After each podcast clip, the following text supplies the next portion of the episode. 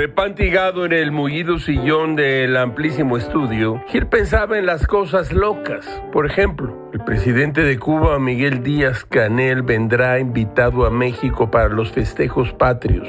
La Secretaría de Relaciones Exteriores confirmó la asistencia del mandatario cubano y agregó que será el único jefe de Estado que asistirá a la conmemoración en el aniversario de la independencia de México. Así como usted lo oye, el presidente Díaz Canel permanecerá en México unos cuantos días. Esta visita es una señal inequívoca para quienes lo dudaban de que el rumbo mexicano exterior es Venezuela y Cuba. ¿Y por qué no? Agreguemos Nicaragua, caramba, estamos entrados en gasto. ¿Es el régimen cubano una dictadura? ¿Hay elecciones en Cuba? ¿Periódicos libres? ¿Canales de televisión que expresen sus opiniones sin ser castigados? ¿Estaciones de radio que puedan decir sin que se les amordace sus opiniones? Nada de esto hay en Cuba, señoras y señores. Y como diría el clásico, a otro perro con el hueso del bloqueo. 62 años de dictadura